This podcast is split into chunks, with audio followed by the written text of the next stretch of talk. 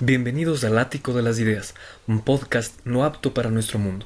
La cultura ha salido de las galerías, bibliotecas y cafetines y ha dado origen a un espacio dedicado al análisis, debate y reflexión sobre temas de filosofía, literatura, política y artes aplicados al contexto actual de nuestro mundo. Lenguaje claro, entrevistas valiosas, ideas potentes y divergentes, un sitio de pensamiento destinado no solo a intelectuales, y en el que la corrección política se quedó fuera. Bienvenidos al Ático de las Ideas. En este episodio vamos a hacer una serie de recomendaciones acerca de lecturas fundamentales para la pandemia. Y sobre esa base vale la pena referir a las palabras del maestro mexicano Carlos Fuentes cuando realizaba un análisis de la obra de Julio Cortázar después de su muerte. Y acerca de la muy conocida novela del autor fallecido, mencionaba Carlos Fuentes que Dicha novela podía resumirse o su intención podía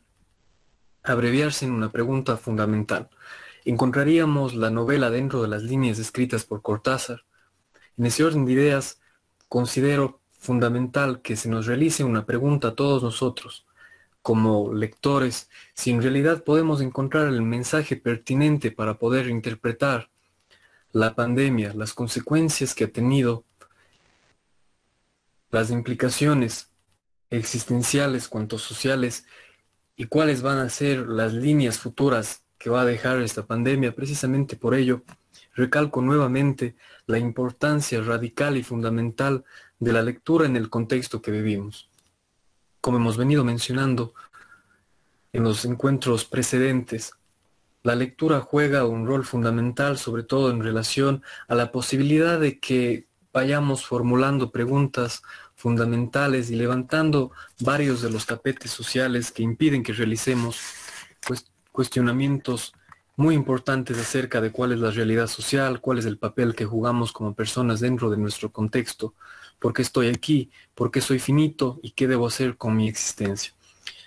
En ese sentido, quisiera comenzar haciendo dos recomendaciones muy puntuales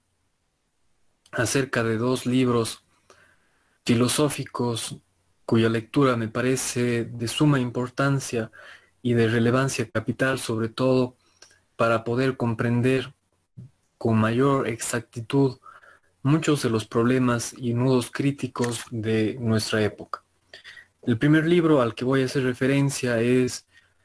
Ser y Tiempo del maestro Martin Heidegger, obra filosófica de importancia indudable en especial porque constituye, creo yo, la base sobre la que se ha construido la filosofía occidental. Permite o es la llave maestra para comprender la filosofía que se ha desarrollado a partir de ese tiempo. Pone en relevancia temas muy importantes y sobre todo que no son tocados o cuya, cuyo silenciamiento ha sido uno de, una de las características de nuestra sociedad, como son el papel del ser, precisamente el olvido del mismo en la historia de la metafísica. Propone asimismo Heidegger la reconstrucción de una metafísica ideas fundamentales como la avidez de la novedad, como el ser ahí, el ser para la muerte. De igual manera, las personas que tengan mayor interés en el tema de la muerte pueden remitirse a nuestro episodio inmediatamente anterior, en el que hicimos un análisis acerca de cuáles son las consecuencias y la relación entre la muerte y la pandemia. En síntesis, la obra de Heidegger de igual manera ha servido como influencia fundamental para muchos filósofos que de buena o mala manera se han referido o han tomado como punto de partido, como punto de contradicción dialéctica sus postulados como son Sartre, Derrida, eh, Gustavo Bueno, al que voy a referirme en la segunda recomendación. Por ello, a pesar de que este libro es de lectura muy difícil y requiere a personas que ya tengan una cierta experticia acerca de la de la filosofía. Por eso si una persona no ha sido eh, o no ha tenido un acercamiento previo a la filosofía como disciplina, sugiero de manera anterior realizar un estudio por lo menos eh, somero de la historia de la filosofía para formarse un mayor abanico de, de ideas acerca de cuál es la real importancia que juega la filosofía de Heidegger en relación a la filosofía entendida como disciplina con letras mayúsculas y realizar tal vez algún acercamiento, algún abordaje a su pensamiento a través de algún estudio crítico o analítico. Como segunda recomendación, quiero hacer eh, honor a la, a la obra del filósofo español Gustavo Bueno y precisamente recomiendo a todos nuestros oyentes su libro El mito de la izquierda,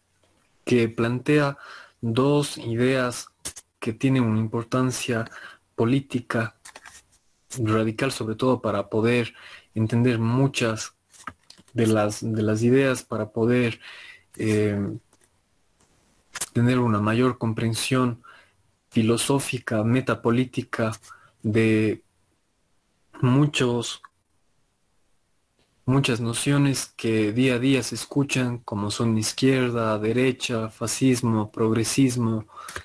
y que eh, se utilizan de una manera banal y cuyo contenido al ser utilizado de esta manera ha sido vaciado y que muchas veces ya no significan nada. Precisamente sobre esa base, Gustavo Bueno va a proponer dos ideas muy potentes. La primera va a ser que la izquierda,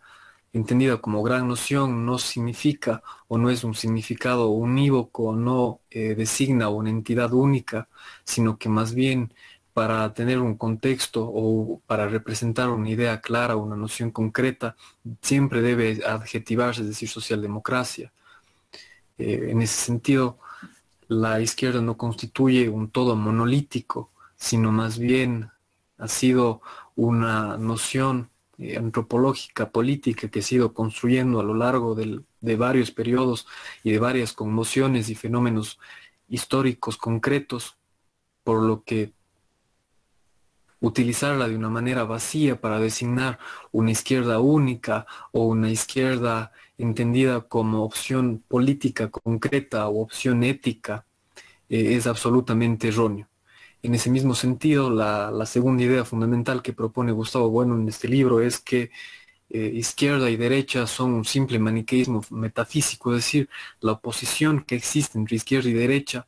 para nada deja de ser eh, una oposición eh, absolutamente real en el sentido de, por ejemplo, la oposición entre frío y caliente o la, oposición entre existente y no existente, que son oposiciones que pueden eh, verificarse de manera real a través de la observación empírica de los fenómenos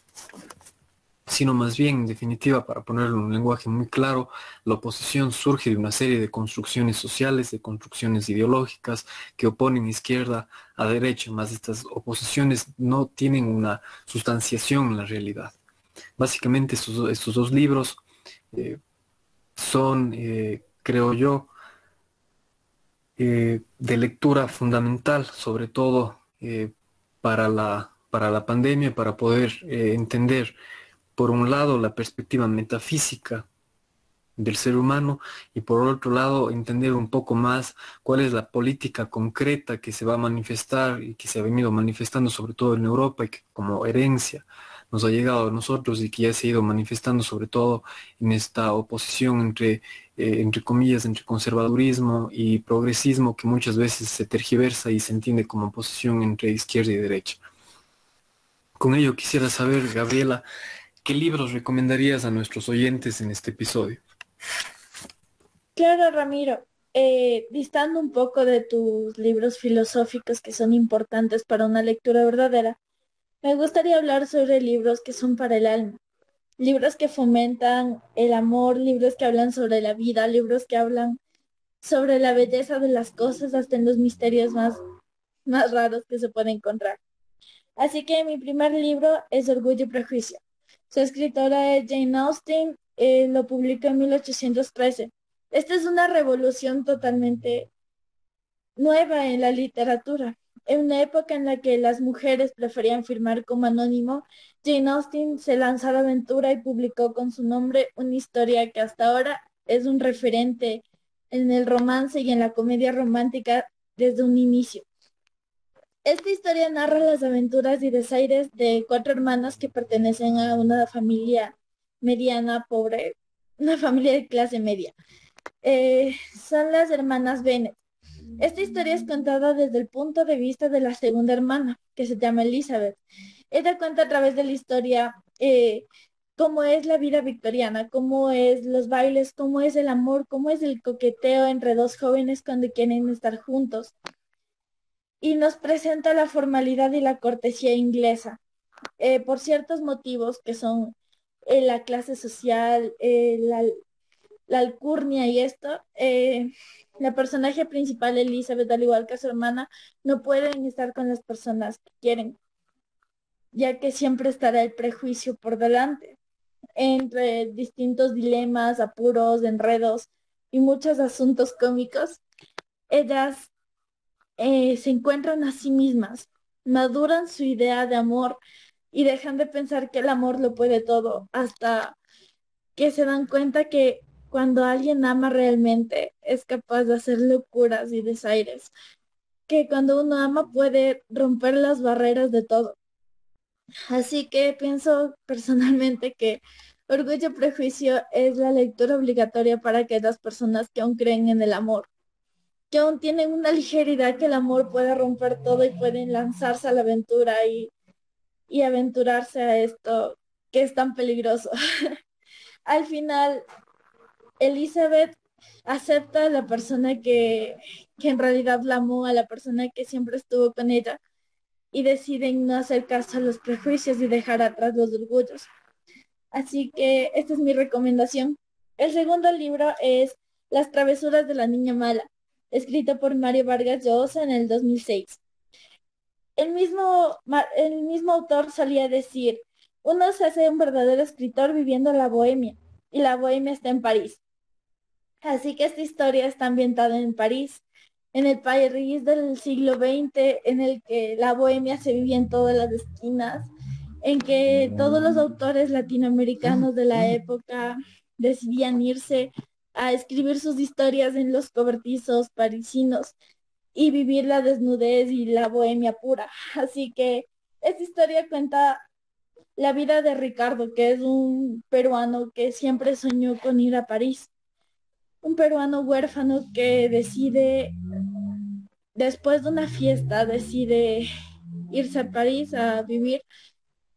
Y él, en el proceso de su juventud, se enamora perdidamente de una chilenita, entre comillas. Se enamora tanto que él fue, ella fue el amor de su juventud, pese a los desaires amorosos que ella provocó en su vida. Ella fue el amor de su vida, el amor de su juventud, el amor de su locura. Así que él, después de que va a París, empieza a apoyar a las guerrillas latinoamericanas de la liberación. Y entre ellos vuelve a ver a la mujer que amó en su vida. Y le, y le declara su amor, le declara que ella siempre fue su chilenita, que ella fue el amor de su vida. Y ella le dice, ok, pero tú no eres lo que yo necesito.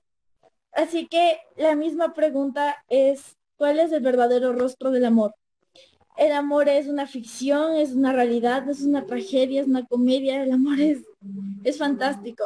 Y después de varias correrías casuales por París, después de varias aventuras, después de conocer varios cuerpos, Ricardo se da cuenta que amó siempre a su chilenita y la chilenita siempre volvía a sus brazos. Hasta el último día de su vida la chilenita fue a morir en brazos de Ricardo. Así que estas dos historias relatan el amor en su más profunda historia. Ahora me gustaría realizar eh, tres recomendaciones más que se suman a la, lista de, cuatro libros que les hemos recomendado en este episodio a nuestros oyentes. El primero, a manera de autoconfesión, es una de, de las novelas que yo leí en la adolescencia y que significó sobre todo para mí la señal de que existía algo, algo por fuera de lo que la sociedad ofrece o de lo que uno como adolescente de 15 años puede esperar y es precisamente la, novela del escritor argentino Ernesto Sábato, El túnel, que es una novela muy corta que les recomiendo de sobremanera. Una persona puede leerla de, manera muy fácil, en alrededor de dos días de, lectura.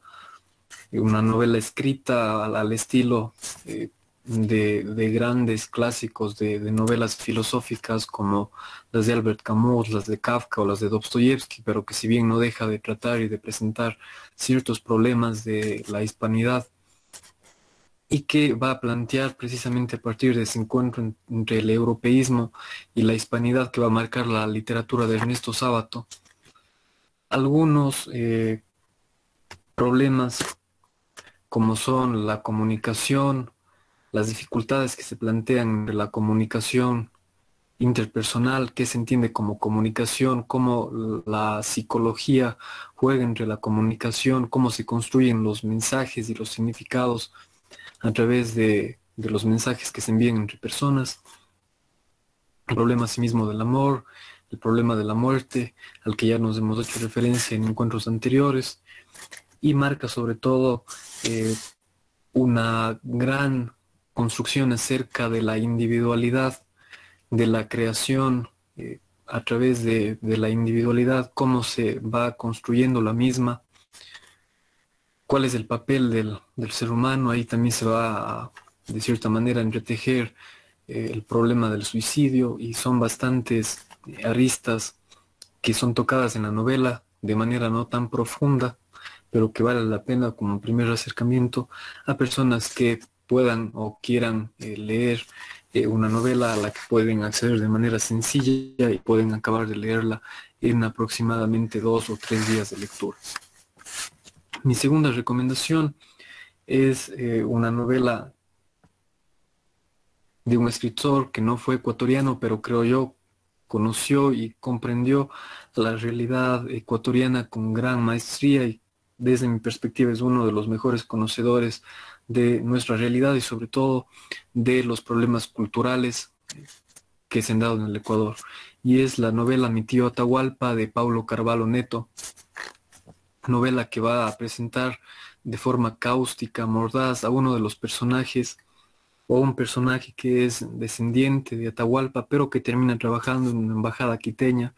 en la que eh, va a sufrir una serie de peripecias, en la que se va a demostrar o que se va a evidenciar cuál es el prototipo del indígena. Ya en los años 1960, eh, después de que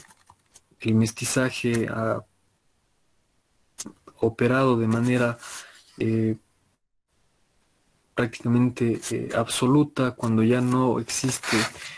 la posibilidad de la rebelión indígena y más bien el, el indígena se presenta como un personaje muy pintoresco, pero que a la vez va revelando muchas contradicciones internas de la trama social de, la, eh, de nuestro país. Y sobre ello vale la pena también mencionar que esta novela, desde mi análisis personal, representa el fin del indigenismo en la novela ecuatoriana, por lo que creo yo es muy importante y puede servir tanto como un punto de partida como un punto de finalización para la lectura eh, de la novela ecuatoriana, con lo cual no estoy diciendo que nuestra literatura se haya agotado, pero sí creo que el problema del indigenismo recibe ya su final en estas líneas escritas por Paulo Carvalho Neto. Una segunda novela a la que quiero hacer referencia es precisamente Un Mundo Feliz de Aldous Huxley, que establece muchas claves que permiten al lector de nuestros días descubrir muchas notas caracterizadoras de nuestra sociedad y de los modelos que nosotros tenemos. Se dibuja de una manera muy precisa una sociedad en la que los modelos de distribución, eh, se asemejan mucho a lo que nosotros vivimos. Racismo eh, muchas categorías como son la muerte, la reproducción, la sexualidad, la psicología, las relaciones interpersonales, las jerarquías, los modelos de política han sido modificados por la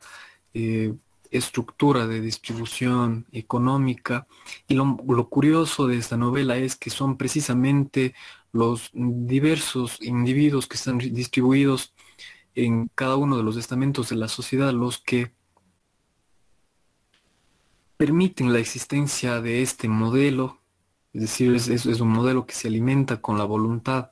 de las personas que ingieren soma, que es una droga que se les brinda a todos los trabajadores, a las capas bajas de la sociedad, a las mujeres se les brinda soma y también se les brinda píldoras anticonceptivas porque la concepción ya no se da dentro de las mujeres, sino se da dentro de ciertas cámaras en las que se crían fetos que después se convierten en seres humanos y sus fetos van a tener diferentes características físicas dependiendo a la capa de la sociedad a la que van a pertenecer posteriormente. Y eh, precisamente son estos individuos, como decía, los que alimentan esta estructura de la sociedad, lo que marca una gran diferencia con otra, de, con otra novela que es bastante similar, pero que no creo que llega a ser tan clara y decidora en relación a lo que ocurre en nuestro contexto actual, que es la novela de 1984 de George Orwell, plantea un modelo radicalmente diferente en el que existe una estructura de control, una especie de gran panóptico de ojo que nos vigila en cada uno de nuestros momentos, un gran esquema de control, de autoritarismo, de purga y de castigo. Y eh, no existe una participación, o más bien dicho, los individuos que conviven en esa sociedad no son los que propician la existencia del modelo, sino más bien son grandes estructuras autoritarias que se han hecho con el poder dentro de una sociedad y que han creado un gran modelo de control. Más bien esta novela es mucho más eh, clara, la de, la de Huxley, y presenta un modelo que se acerca mucho más a la perspectiva de nuestros días. Para finalizar, quisiera eh, recomendarles la lectura de, una obra que es eh, muy eh, relevante y es precisamente eh, una novela ecuatoriana, una de las mejores escritas desde mi perspectiva y sobre todo que refleja una, una gran realidad de cierta, cierta zona, sobre todo de la, de la serranía ecuatoriana, y es la novela de Polvo y Ceniza de Eliezer Cárdenas, eh, a quien he podido conocer personalmente y he compartido algunas tertulias. Y es una novela muy eh, interesante porque creo yo no se encuentra eh, inscrita dentro de la, de la pugna muchas veces entre conservadurismo y, liberalismo dentro de la cual se eh, mantuvo la literatura ecuatoriana durante un gran tiempo y que le restó mucho a la, a la potencia que pudieron tener muchas obras que en algunas ocasiones en ciertos pasajes se transformaban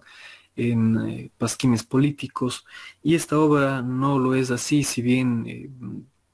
tiene manifestaciones ideológicas como toda obra está muy bien construida, la figura de Naum Briones, que es el protagonista como antihéroe, eh, está dentro de los tres mejores antihéroes de la, de la novela ecuatoriana, para desde mi perspectiva, junto con El Cojo Navarrete y, junto a otras novelas, pero es una, una obra que presenta una serie de pasajes que permiten entender sobre todo las personas que viven en el, en el austro de nuestro país, eh, Azuay, Loja, y que brinda una serie de, perspectivas, sobre todo que permiten entender muchos nudos críticos o ciertos problemas en la construcción de la identidad nacional, en la concepción de las grandes ideas políticas cuando se aplican a, a, nuestro continente, cuando se han aplicado a nuestro país, como existen múltiples realidades que impiden que estas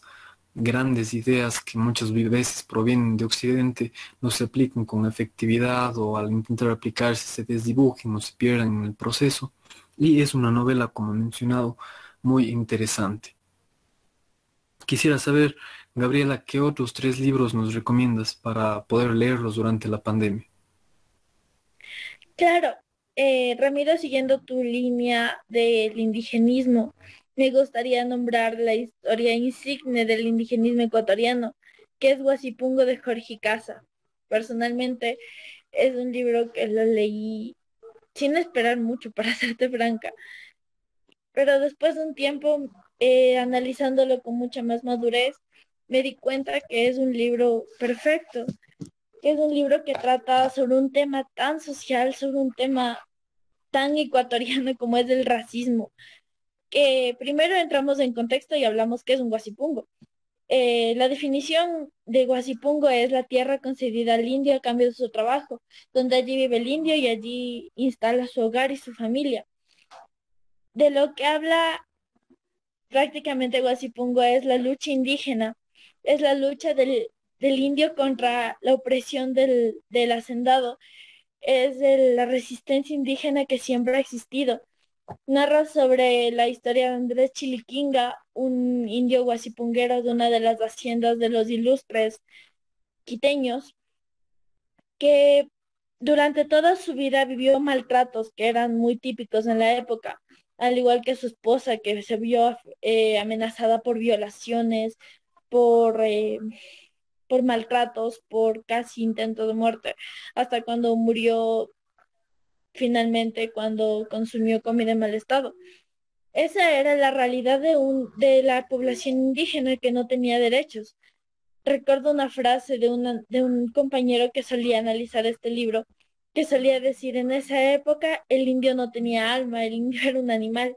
Y en este libro se lo menciona así. Se menciona que en la época un indígena nunca tenía derechos, pero el derecho se lo ganó en la lucha social. Así que pienso que este es un libro muy esencial en la literatura ecuatoriana. Es un libro que marcó un antes y un después en la apreciación indígena. Lastimosamente es un libro que se vio opacado por las repercusiones políticas de la instalada Casa de la Cultura. Benjamín Carrión solía decir que no, que pese a que nosotros podemos llegar a ser potencia de la cultura, Lastimosamente, los detractores de Benjamín Carrión solían decir que la Casa de la Cultura no da espacio a los indígenas, sino que a su vez dan espacio a los indigenistas. Y Jorge y Casa se mantenía en la línea de un indigenista. Así que lastimosamente este libro en su época no tuvo el reconocimiento que debería tener. Pero ahora como lectores de la nueva era, lectores modernos, pues nuestra misión es darle realce a un libro que habla de una realidad tan cruda, tan humana, tan nuestra. El siguiente libro es El Pergamino Perdido, escrito por Henry Bax en el 2006. Es un libro de un escritor ecuatoriano, es una novela policíaca perfecta en todo su sentido de la palabra. Henry Bax nos plantea una historia ambientada en, la, en los años 70 que cuenta como un pergamino importante en el descubrimiento histórico es descubierto en Jerusalén, es descubierto por un grupo de rabinos y es comprado por un arqueólogo de la Universidad de, Artes. Y después de un tiempo aparece, aparecen casos de sacerdotes muertos en las iglesias. En las iglesias de Quito todo el mundo entraba en colapso porque decía que habían sacerdotes muertos y que eran eh, los eruditos de la iglesia, eran los encargados de las bibliotecas, los que morían. Así que todo el mundo entró en pánico, en colapso y decían, están matando curas, están matando curas y van a matarnos a nosotros. Imagínense que en la época, en los años 70, la sociedad se caracterizaba por ser curuchupa y por una sociedad quiteña, que era muy ligada a la religión. Así que esta historia plantea algo sin precedentes, que es asesinato a algo tan sagrado de la época como son los miembros de la iglesia. Así que esta historia sigue a los personajes principales, que son el cabo Rico y el teniente Poe, que son miembros del, del grupo de investigación de la Policía Nacional. Estos son los encargados de encontrar el,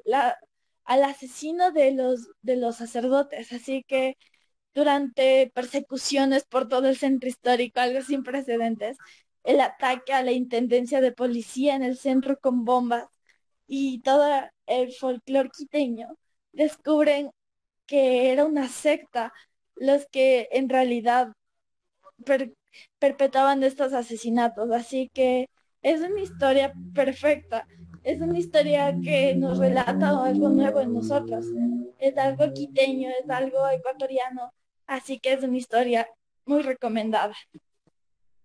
La otra historia es El puente de la soledad, escrita por María Fernanda Heredia en el 2009. Esta historia es más de literatura juvenil.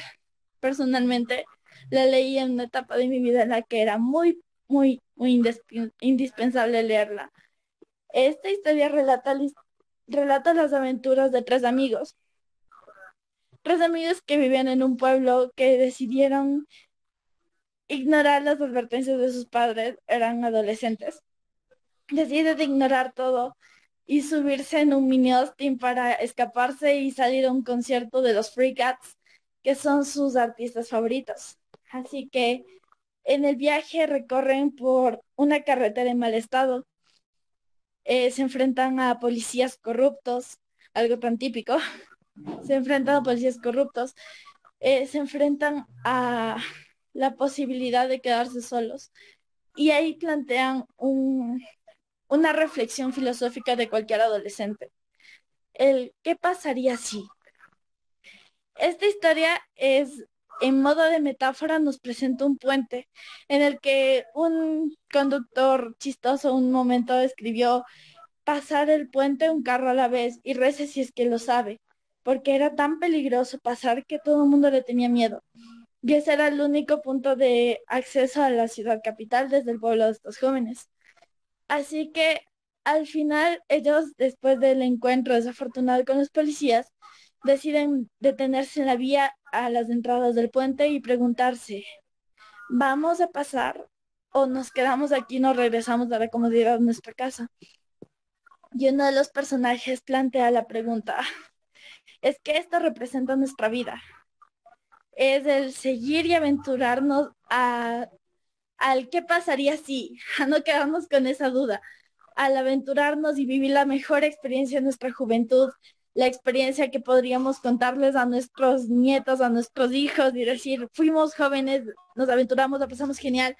eh, pasamos sin un centavo, pero disfrutamos, bailamos y vivimos lo que siempre quisimos, o podemos regresar a la casa y decir, fuimos unos cobardes. Así que este es un libro que hace reflexionar a cualquier adolescente sobre qué pasaría si. Esa es la pregunta principal de todo esto.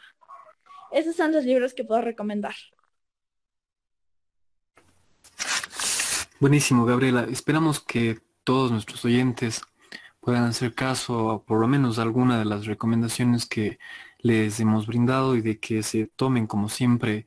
recomendamos un momento para repensar, para poder cuestionarse acerca de qué es lo que está ocurriendo en el contexto nacional, mundial, qué es lo que ocurre en su existencia concreta. Y para finalizar, quisiera hacer un pequeño paréntesis y, nuevamente frente a algunos eh, mensajes que he recibido eh, de manera personal y a través de este medio, me gustaría expresar la preocupación de muchas personas y en especial de grupos vulnerables como adultos mayores frente a los procesos de vacunación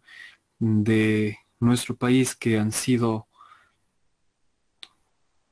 fallidos, por decirlo menos, que han presentado una serie de irregularidades en los que se evidencia sin duda alguna la existencia de actos de corrupción, tráfico de influencias y posible peculado de muchos funcionarios, incluidos precisamente los ministros de salud que han formado parte de este gobierno, en especial los dos últimos. Y la preocupación de muchas personas radica en el hecho de que ha llegado a Ecuador como parte de la iniciativa COVAX y llegará también próximamente como parte de compras del Estado muchas miles de, de dosis de la vacuna de la casa AstraZeneca elaborada de forma conjunta con la Universidad británica de Oxford y esta vacuna ha sido cuestionada científicamente en Europa, a pesar de que los cuestionamientos se han levantado, muy probablemente por eh, los intereses económicos, por los millones de dólares que existen de por medio. Y estas vacunas han presentado algunos problemas, en especial sobre todo porque han generado graves eh, problemas, sobre todo cerebrovasculares, como son eh, coágulos en la sangre. Existe el reporte de algunos casos, de decenas de casos similares y algunos fallecidos. Pese a ello, eh, incluso la propia farmacéutica dice que existe la necesidad de realizar más estudios acerca de cuál es la relación, pero que a pesar de existir la posibilidad de que exista una relación directa entre la vacunación y estos graves problemas a la salud de las personas, no existe certidumbre absoluta, por lo que se continuará expendiendo esta vacuna. Eh, lo cual sin duda eh, llama poderosamente la atención estas eh, grandes farmacéuticas firman con los estados suculentos contratos por millones de dólares con cláusulas en las que se deslindan de cualquier tipo de responsabilidad. Los estados se hallan prácticamente atados de manos por la necesidad de la vacunación, de la recuperación de los índices, económicos que han sido gravemente afectados por la pandemia, tal como lo reseñamos en nuestro primer episodio y sobre esa base creo que expresamos eh, el rechazo no solo de nuestro medio, sino de eh, muchas personas acerca de la posibilidad de la, de la vacunación con esta vacuna fuertemente cuestionada y sobre todo la aplicación a grupos vulnerables y en especial a grupos de la ruralidad y de poblaciones no urbanas que van a ser posiblemente las que van a recibir eh, esta vacuna. Con ello, les invitamos a que se brinden un espacio en el que puedan reflexionar y repensar los conceptos.